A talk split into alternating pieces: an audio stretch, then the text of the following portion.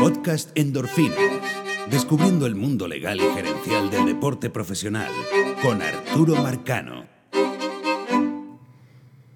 Bienvenidos a una dosis completa de endorfinas, la tercera que grabamos en la última semana.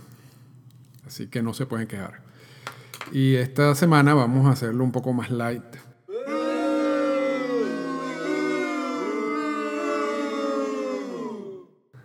Por alguna razón los últimos dos episodios han sido un poco intensos. Eh, bueno, el análisis y ha sido por lo menos el de la semana, el de el lunes, que grabamos el lunes, sobre Cold Flood parte 2. Eh, tiene muchísima información eh, legal, histórica y posiblemente es, un tema complejo. Y además que tienes, para, para entenderlo adecuadamente, hay que escucharlo con otros podcasts que ya, que ya habíamos grabado, que es el Core Flood parte 1, el de Messerschmitt y McNally, el de Catfish Hunter, toda esa evolución de la figura de agente libre y la eliminación de la cláusula de reserva en las grandes ligas. Por eso es que a, a veces esos podcasts son un poquito pesados, yo lo entiendo, pero contiene información histórica que es absolutamente necesaria, no solamente para entender ese tema, sino también para entender lo que está sucediendo en el mundo de las grandes ligas en estos momentos. Así que esta semana, o hoy particularmente, insisto con lo de la semana, no sé por qué, bueno, normalmente grabo esto semanalmente. Esta semana eh, voy a un, vamos a hacer un, podcast un poquito más light, no, no vamos a estar tan, tan intensos como, como en los episodios pasados. Y, y, para eso, y vamos a empezar, de hecho, con, con una noticia que salió hace tiempo y que lo comentamos por aquí en Endorfina. Y vamos a recordar que al principio del sprint training, cuando el sindicato se dio cuenta de que había una gran cantidad de agentes libres que todavía no habían firmado.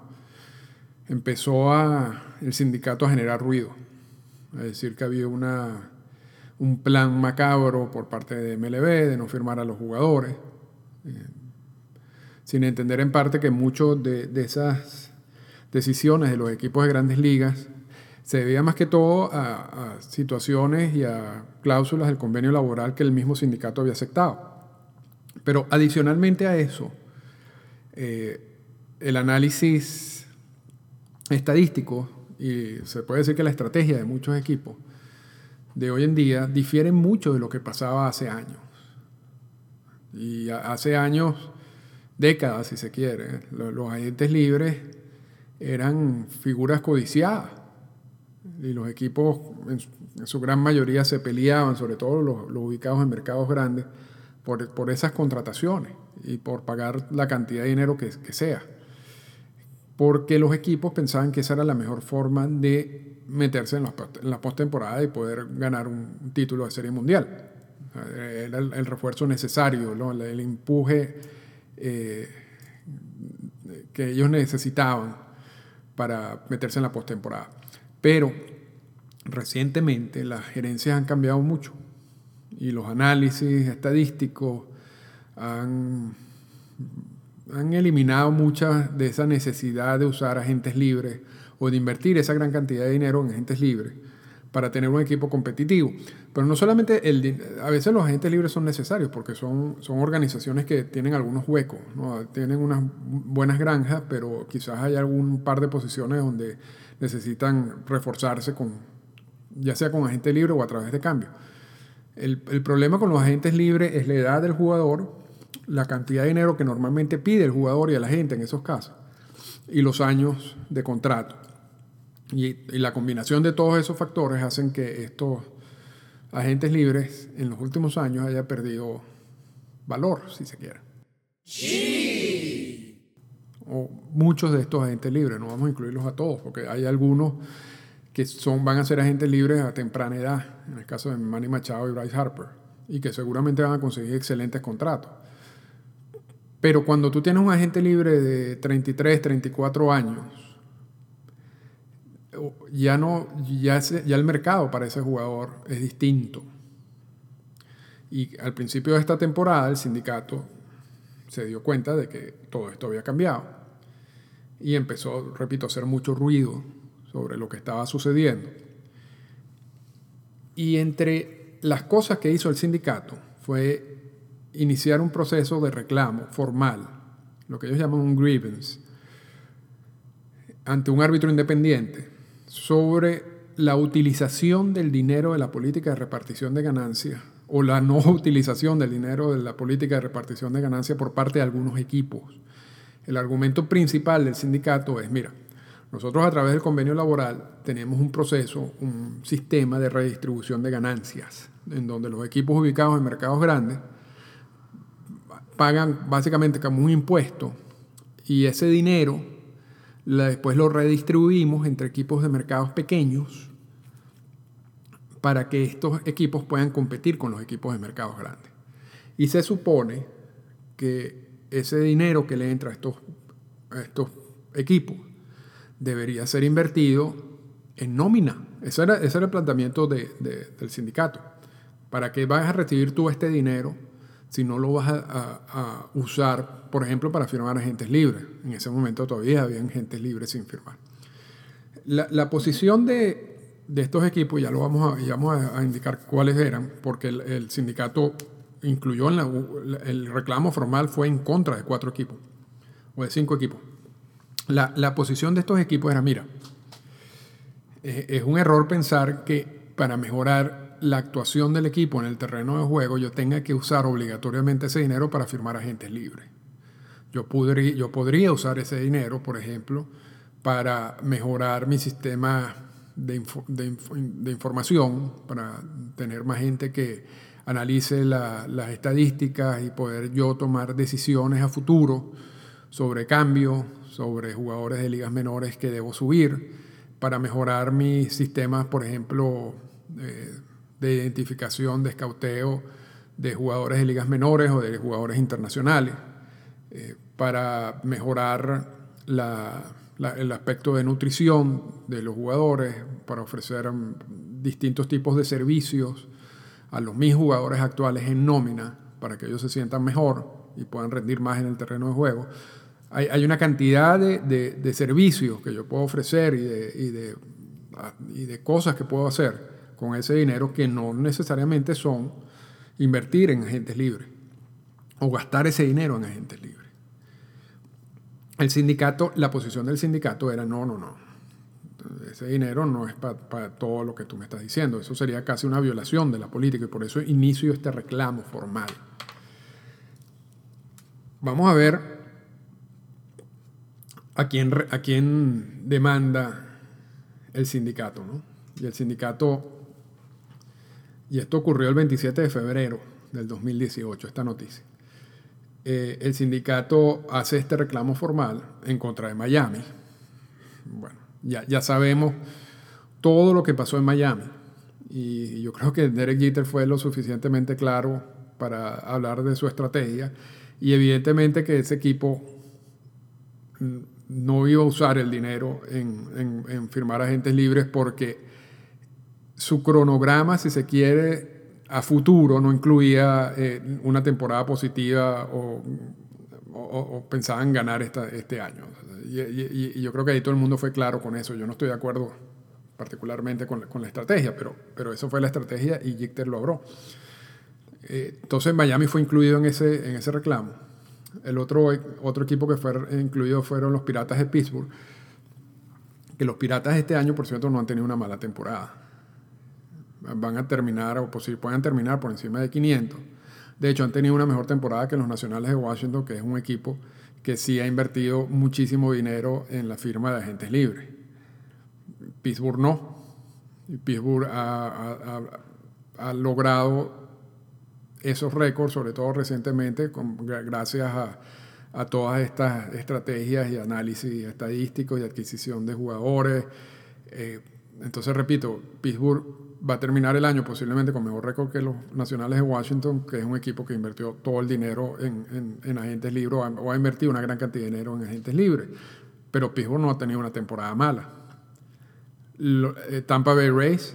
Tampa Bay Rays no solamente ha sido quizás la sorpresa en ambas ligas. Bueno, los Bravos de Atlanta posiblemente también compitan en ese renglón, pero ha sido el equipo más caliente en el último mes. Y Tampa es uno de esos ejemplos de un equipo que básicamente no tienen nómina, no, no tienen un gran peso de nómina. Sin embargo, han sido un equipo ganador y si no estuvieran en, la división este de la Liga Americana, eh, quizás se hubieran metido hasta en, en los playoffs sin, sin invertir absolutamente nada en, en nómina. Y el último equipo son los Atléticos de Oakland. Y los Atléticos de Oakland van a estar en el playoff. Entonces, aquí el, punto complicado de todo es, es, verdad, la política de, de, redistribución de ganancias tiene un objetivo que es ayudar a los, a los equipos en los mercados pequeños. Eso, eso es absolutamente cierto. Ah, la interpretación del sindicato que esa ayuda tiene que ser o ese dinero tiene que estar dirigido a la firma de agentes libres, yo no creo que sea la, interpretación ideal, porque no necesariamente tú mejoras un equipo adquiriendo o firmando contratos con agentes libres. De hecho, tú puedes meter a un equipo en problemas si firmas a varios jugadores como agentes libres a contratos de largo plazo y luego estos jugadores, por, por la carga económica que tienen, te van a bloquear el equipo a futuro de hacer nuevas adquisiciones. Y eso ha pasado. Y muchos equipos están evitando eso. Sobre todo el, punto de la edad. Acuérdense que la edad de ahora en adelante, esto es algo que ya cambió para siempre. Eh, desde el punto de vista gerencial y, en contrataciones de jugadores. La, la, edad es un factor primordial. Ya no se van a firmar jugadores como se firmaban antes de 30, 31 años, contratos de 7 años, 8 años, porque saben que al final los últimos dos, tres, cuatro años de ese contrato pueden ser muy negativos para el equipo. Entonces, no necesariamente esa interpretación del sindicato es correcta. Y lo que sucedió con ese reclamo formal, que no se sabe qué ha pasado, o de repente después desistieron, nos demuestra que un equipo en mercados pequeños puede tener un, buen desempeño en el terreno de juego sin necesidad de invertir en grandes sumas de dinero en agentes libres. Y cuando aceptamos eso, entonces todo cambia. Porque yo creo que si la, la, función o el objetivo de esta política de redistribución de ganancias, según el sindicato, era favorecer a los agentes libres, porque va a haber más, porque no solamente los equipos, y esto es verdad lo que estoy diciendo, no solamente los equipos de mercados grandes pueden competir por agentes libres, sino ahora con este dinero extra los equipos de mercados pequeños también pueden competir. Entonces esta subasta, se ampliamos la, cantidad de, de personas en la subasta que quieren adquirir los servicios de estos jugadores. Esa era la idea principal de todo esto, para el sindicato, para el sindicato. Ahora, el sindicato se da cuenta que como ha cambiado el béisbol, como han cambiado la parte gerencial, eso no, no va a funcionar así. O no, y no está funcionando así. Tú puedes usar ese dinero quizás para firmar a un agente libre, un par de agentes libres que te ayuden el equipo, evidentemente. Pero será utilizado todo ese dinero para firmar agentes libres. No, ese dinero puede ser utilizado para otras cosas, como lo están haciendo. Y eso no necesariamente implica que el equipo va a salir a perder, con excepción de Miami, porque Miami realmente desmanteló absolutamente todo, pero igual se dijo de Tampa. Y mira dónde está Tampa. Igual se dijo de Oakland. Y mira dónde está Oakland. Igual hay otros equipos que como los nacionales que han invertido gran cantidad de dinero en agentes libres y miran dónde están los nacionales. Los azulejos de Toronto también Ahorita, por ejemplo, cargan los contratos de Russell Martin, de Troy Tulowitzki, y no saben qué hacer con esos contratos de jugadores que ya. Tulowitzki tiene año y medio que no juega, temporada y media que no juega. Y Martin tiene, tiene valor como receptor, pero no, en comparación con lo que le están pagando. Entonces, esos son pesos que, que, empiezan a cargar los equipos. Está el caso, por supuesto, de Emil Cabrera con Detroit, está de Albert Pujol con, con Anaheim. Entonces, el, mundo del ha cambiado, el mundo de gerencia ha cambiado. Yo creo que el sindicato no entiende, no ha entendido eso. Yo espero que ya lo entienda. No lo ha entendido porque hasta febrero de este año tenía una interpretación un poco errada de eso. Y, yo creo que este, esta, esto, esta demanda salió mal. La, la, función del sindicato de aquí en adelante va a ser, en la negociación del próximo convenio laboral, es cómo ese dinero que se va a distribuir a los equipos por el programa de, distribución de ganancias puede ser mejor utilizado para beneficiar a jugadores y no a los mismos equipos. O sea, porque si el jugador, si el equipo usa ese dinero para contratar más analistas de data, no está usando el dinero para beneficiar a ninguno de los jugadores. Y se supone que el sindicato lucha por los beneficios de los jugadores. Lo que quiere decir que debe haber más restricciones, yo me supongo que va a ser uno de los puntos de discusión en el próximo convenio laboral, de cómo puedes utilizar ese dinero y que cuando tú lo utilizas para cuestiones de organización, para pagar a masajistas, a nutricionistas, a psicólogos, entonces tú no podrías utilizar ese dinero para esos, esos fines, sino tendrías que utilizarlos más directamente con los jugadores. Yo asumo que eso puede ser una nueva estrategia, porque ahorita es muy abierta la interpretación. Y es un error pensar que si tú no estás invirtiendo en agente libre, tú estás tirando la, temporada. Porque ya no solamente este año, hay muchos años donde se demuestra que no necesariamente eso es así. Y las nuevas gerencias han cambiado mucho todo esto. Eso era así en los 70, en los 80. Ahora no es así. Así que ese es el primer tema que analizamos en el podcast de, de hoy.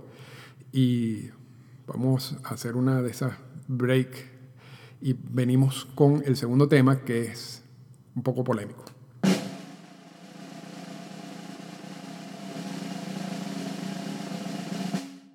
El segundo tema tiene que ver con un nuevo negocio que hizo el sindicato de jugadores de grandes ligas con la compañía Budweiser, en donde van a utilizar imágenes de los jugadores para promocionar eh, eh, la cerveza, la cerveza Budweiser. Y es un cambio radical en la manera como se hacen este tipo de negocios, porque por muchísimo tiempo el sindicato estuvo opuesto a la utilización de la imagen de peloteros en la promoción de alcohol, de bebidas alcohólicas. Y ahora acaban de firmar, no lo han anunciado en los medios, me imagino que lo van a anunciar en un momento porque las promociones empiezan desde esta postemporada y nadie ha dicho nada, cuestión que me extraña, pero, pero ya lo dirán. La compañía Budweiser va a utilizar la imagen de los peloteros en los uniformes, con los mismos uniformes de, de sus equipos, para promocionar la cerveza Budweiser. Y el sindicato ha dicho que ellos entienden que, este tema puede ser delicado para algunos jugadores y por eso en este acuerdo que firmaron con MLB y con la compañía Budweiser, eh, es necesaria la aprobación del jugador en caso de que su imagen vaya a ser utilizada en una de estas promociones. Lo que quiere decir que el jugador puede vetar la promoción. Pero en términos generales, el sindicato le dice, nosotros sabemos que esto es un tema delicado, pero nos parece que es un buen momento para hacerlo, y eso hay que, hay que entenderlo de que es una gran cantidad de dinero que le van a egresar al sindicato ya, y eventualmente a los jugadores. Y por eso lo aceptaron. Eh, también en la, comunicación que, el, que envía el sindicato dice que las mejores campañas de publicidad son las integradas, las que van jugador con el uniforme del, del equipo, no las que van solamente con la imagen del jugador, porque el sindicato solamente puede negociar los, los derechos de los jugadores, de la imagen del jugador, pero no cuando salen en uniforme. Para eso tú necesitas una licencia de MLB. Por eso es que ellos hablan de esto como un plan integrado de MLB y el sindicato. Lo extraño también es que el sindicato, es que MLB hace poco, creo que era en el Yankee Stadium, que había una, un, bar que servía una cerveza y en la espuma de la cerveza estaba la imagen de algunos jugadores, mandó, prohibió la utilización de la imagen de jugadores en eso basándose en, también en una política esta de, que los jugadores no deberían promocionar bebidas alcohólicas. Y ahora están firmando este acuerdo con Budweiser y con el sindicato. Repito, mucho, mucha cantidad de por medio y debe ser esa la razón principal por la que lo están haciendo. ¿Por qué no, por qué no hacían este tipo de campañas en el pasado? Porque tanto MLB como el sindicato han dicho que muchos de los, de los aficionados del béisbol son niños y que los niños cuando ven a sus estrellas, a sus héroes, vendiendo un producto, tienden a comprar ese producto o, por lo menos se, se le queda en la cabeza. Y que cuando tú utilizas ese poder de persuasión, si se quiere, que implica el jugador con el uniforme del equipo en la venta de bebidas alcohólicas, que eso puede tener un efecto no deseado en la promoción de, estas bebidas alcohólicas a niños. Y, es por eso, fue la razón principal por la que esto nunca había sucedido hasta ahora, que sí había sucedido, pero cuando las grandes ligas eran otra cosa. Eh, porque también en, los principios de las grandes ligas, por ejemplo, las empresas tabacaleras eran las las principales productoras, por ejemplo, de las postalitas, barajitas, tarjetas, eh, estilo tops que vemos hoy en día, bueno, las que promocionaban esas tarjetas en esos momentos eran las tabacaleras. Y eran productos dirigidos a niños, básicamente. Entonces, aquí el producto no está dirigido a niños, está dirigido a adultos. Pero hay, va a haber un impacto. Y ese impacto era el que estaba evitando MLB y el sindicato por mucho tiempo. Pero ahora se dieron se dieron a la compañía Budweiser y por la cantidad de dinero. Entonces yo, yo hice el planteamiento en, Twitter y, y generaron, se generó bastante comentario. Aunque el planteamiento mío fue un poco más general, porque yo estaba comparando un poco lo que era el consumo, lo que es el consumo de marihuana y con el consumo de alcohol y cuál de los dos consumos hacía más daño. Y según muchísimos estudios médicos, el consumo de alcohol causa más daño que el consumo de marihuana. Y los dos son entradas, puentes de entradas a drogas más dañinas todavía. Los dos, no solamente la marihuana, también el alcohol. Y, entonces que estamos viendo una, una, organización que prohíbe hasta cierto punto, que realmente no lo prohíbe en términos de ligas mayores, el uso de marihuana, pero en términos de, el de ligas menores suspende a jugadores por, por usar marihuana. Y por otro lado, empieza a generar una campaña publicitaria en donde van a usar, además agarrados de la mano, MLB y el sindicato, la imagen de los jugadores para vender cerveza. Entonces yo preguntaba si eso era lógico y recibí todo tipo de respuestas. Una de las respuestas más comunes es que, bueno, la cerveza es legal, la marihuana es ilegal, y eso tampoco es tan cierto, porque hay muchos sitios en los Estados Unidos donde hay el consumo recreacional y medicinal de la marihuana es legal, hasta cierto, eh, ciertas cantidades.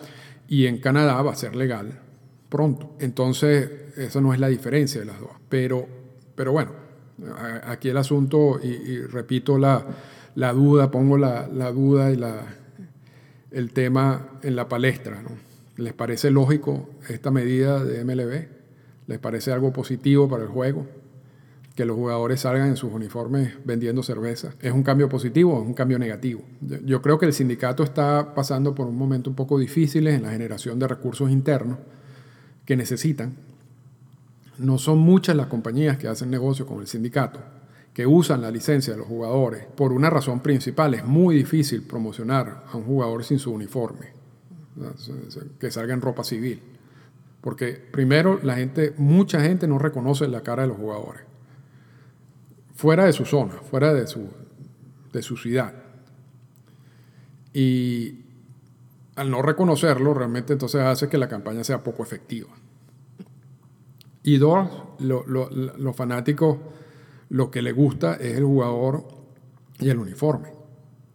Y por eso es que el mismo sindicato dice, nosotros reconocemos que las campañas más efectivas son las integradas. Entonces, el producto que tiene MLB de promocionar a su, de, las licencias de promoción, de mercadeo de sus jugadores, en el cual no pueden salir con los uniformes a menos que tengan la licencia de MLB, y en ese caso MLB también va a cobrar su parte, pero lo que ellos pueden negociar no es efectivo. Y yo estoy casi seguro que están en necesidad de dinero, porque de otra manera no hubieran cambiado una política que tienen tantos años y de tan... no solamente que han luchado por no, no, hacer este tipo de campaña, sino hemos visto presión social, por ejemplo, de, las celebraciones que no se usen bebidas alcohólicas. Una vez Texas, cuando estaba Hamilton, que era un alcohólico, eh, no, no, celebró con, con, champaña en respeto a Hamilton.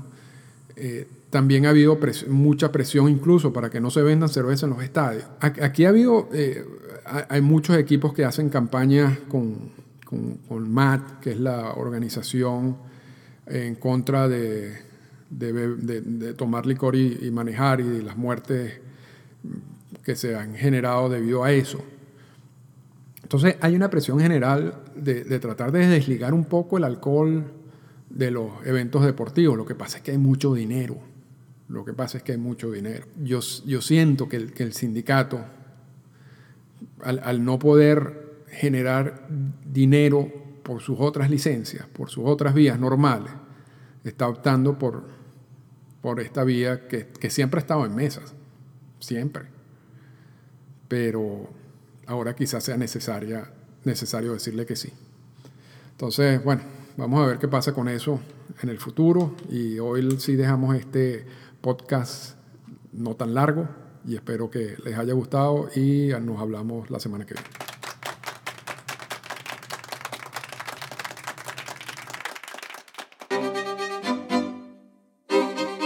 Esta fue una presentación del podcast Endorfinas. Para comunicarse con nosotros, escríbanos a las siguientes cuentas en Twitter. Arroba Arturo Marcano y arroba Endorfinas Radio.